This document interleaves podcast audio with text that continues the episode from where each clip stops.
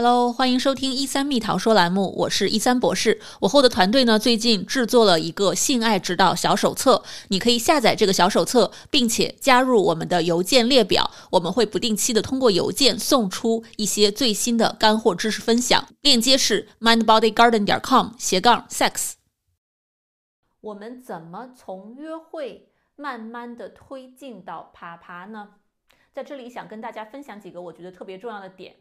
第一个就是一定要有知情同意，在最一开始就要确保双方是愿意推进到下一步的，或者在整个的过程当中，可以不停的去询问对方，比如说用言语的方式说这样是不是可以，你 OK 吗？或者是用肢体的方式去，肢体和眼神的方式去确认。这些一步一步是不是还是双方互相同意的？这点非常的重要。那另外呢，第二点就是怎么去沟通安全的问题。这个可以去直白的沟通，比如说我自己想要有。这种安全的啪啪，我希望啊，比如说要有套套，要怎样怎样，也可以稍微的间接一点说，哎呀，我的一个朋友碰到这样一个情况是这样的，你怎么看？或者更加的含蓄，比如说眼神的对视啊，言语的挑逗啊，一些试探性的触碰啊，去慢慢的往前推进这个关系。但这里面特别要注意的是啊。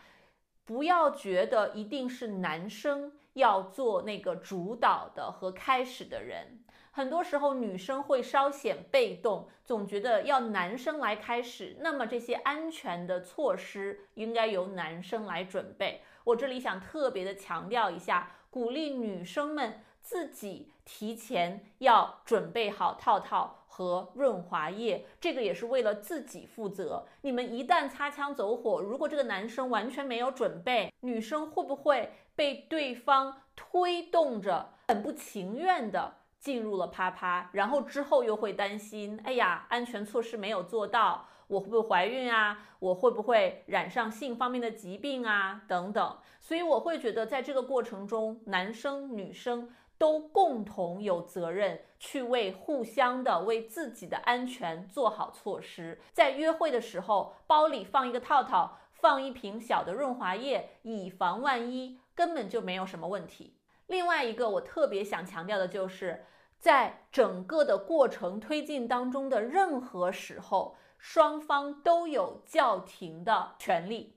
如果女生一开始觉得好呀，但是在过程中突然改变了主意，觉得我不想了，或者男生说了什么做了什么，一下子让这个女生觉得非常的不舒服，想要叫停了，那是完全可以叫停的，因为身体的唤起是可以慢慢的让它沉寂下去的，但是我们内心一定还是要对自己真诚，不要强迫自己。做自己不愿意的事情，所以说，就算一开始双方知情同意了，在过程中也有可能反悔，在过程中不停的互相去询问、去确认，这个也是对互相的一种尊重和保护。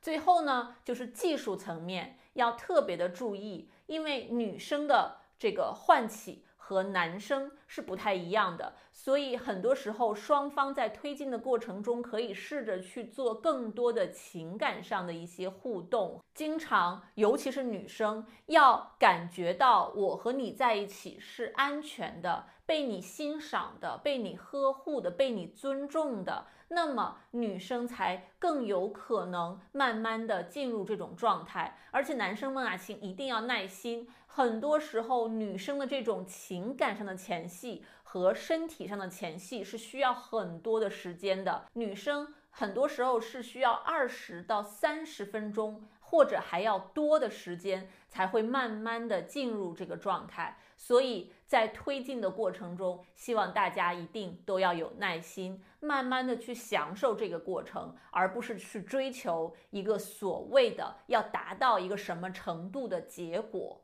那我们这期的节目就到这里啦，我是一三博士。如果你有任何对于性方面的困扰，想要我。给你专业的解答的话呢，都欢迎给我留言。我会之后采访很多的男科医生和妇科医生，会帮大家从医学的角度和心理学的角度去切入，更多的去探讨性方面的问题。那就这样啦，下期再见，拜拜。